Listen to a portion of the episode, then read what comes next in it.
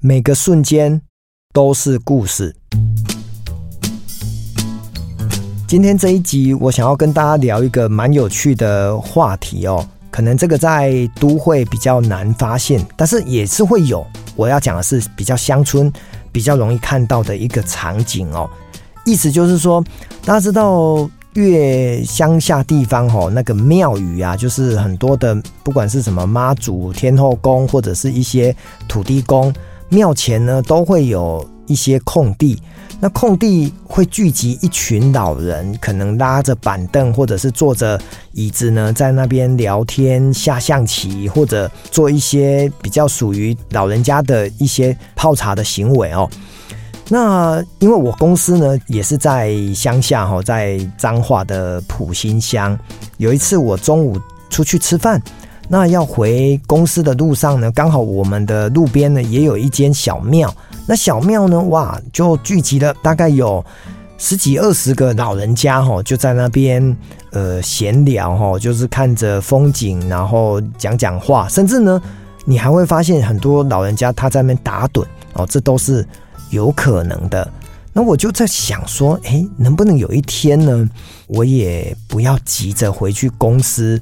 那就混进他们这一群老人的一个聊天当中啊，听看蛮呀，听看引到底写在公上面会哈，因为乡下地方他们应该都讲台语哈，那我台语还算不错，那可以跟他们聊聊他们到底呃人生呢到这个七八十岁的一个状态都在聊什么。那我自己当然也能够猜得出来啦，哈，也没有说太多的营养的话题可以聊，当然也会讲一些家庭的事情、健康的问题，又或者可能他们也都务农嘛，哈，他们种田，那有一些呃相关的想法，哈，这都非常应该是非常的轻松，然后不会有太多呃好像要动脑的想法哦。那这件事情呢，是我自己呢，就是有一回自己这样子想到，哈，我有一天。我应该也会混进这个老人家的人群当中，哈，来听看看他们到底在做什么。我觉得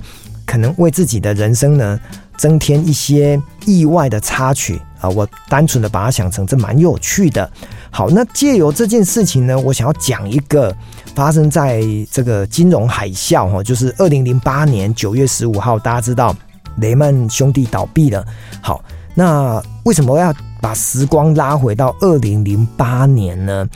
更应该往前走一段时间，是二零零七年。我在银行工作的时候呢，我台北呢有一位呃位居基金公司的高阶主管，他呢就刚好到台南出差。那个时候呢，我是银行的分行的行长、分行经理，他来拜访我。那因为刚好我的公司就是在呃离孔庙非常的近。哦，所以因为远方的朋友来者是客，我就跟这个主管呢讲说，哎，你要不要我带你去孔庙啊？因为台南就小吃多嘛，古迹多，那我就带你去孔庙走一下。哦，因为从我们的银行呢，大概走几步路就到了，他也乐得接受哈，所以我就从公司呢就带着他到孔庙呢去散步。在散步的过程当中啊，如果你有去过孔庙，台南的孔庙，你可能就知道南门路啦、忠义路啦，或者是府前路哈，这大概就是孔庙的比较大条的马路。然后呢，他就跟我说：“哎，嘉德，为什么孔庙的路边呢有这么多的老人都在下象棋？然后这个时间点是下午的三点多、四点多，难道他们不用上班吗？又或者？”难道他们生命就这么的无聊的在这边玩象棋？你不觉得生命有点浪费吗？OK，好，这是这个台北的这一个基金公司的一个高阶主管呢，永远记得哈，他经过了一群人在那边围观看老人家家下象棋的时候，他告诉我的这一段话。好，那我就也是笑笑的，我说或许真的也不知道要干嘛嘛，打发时间就是下下象棋，或者是在那边观看别人下象棋，那也是一个他们的乐趣。我也没有做任何的评论。结果呢，大概过了半年哦，就是我刚讲到的，或者一年左右，金融海啸发生了。那大家知道那一次的金融海啸，呃，金融危机呢，就让很多金融业呢受到了很大的冲击，有些人被裁员，有些人就失业了。那竟然呢，我的这个远方的朋友呢，他也在这个被裁员的名单当中哈，所以他顿时就失去了他的工作。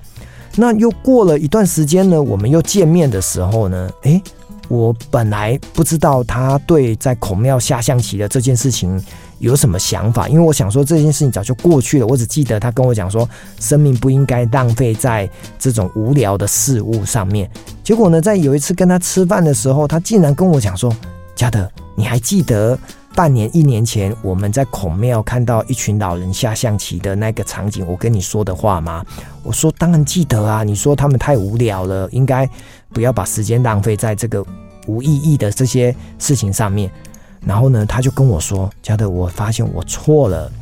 我的人生好像太快了，快到好像只有赚钱，只有工作，只有往前呃迈进。可是。”当我被裁员的时候，顿时没有工作的时候，我脑海里面竟然浮现出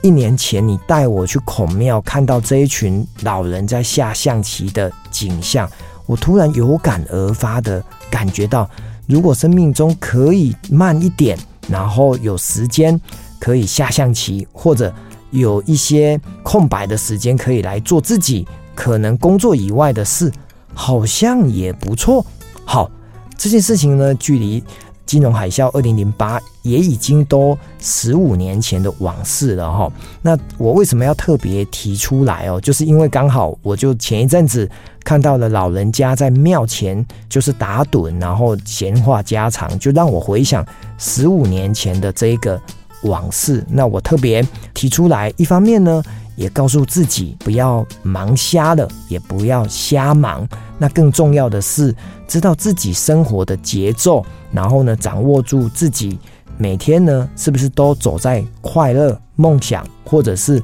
留白的道路上哦？因为人生不应该这么的紧凑，不断的把日子填满哦。虽然有些时候，呃，人在江湖身不由己，但是还是要能够有觉察的想法，能够让自己。慢慢的来吼，所以为什么现在慢活当道？我想就是要提醒现代的人，我们可能都为了赚钱，为了更好的日子，所以都忘记了停下来看看身边的风景，而不要一直往前冲，失去了一种对生命的享受哦。所以借由这个故事，我也提醒自己，也提醒听众，我们都能够慢活，也能够过得幸福的日子。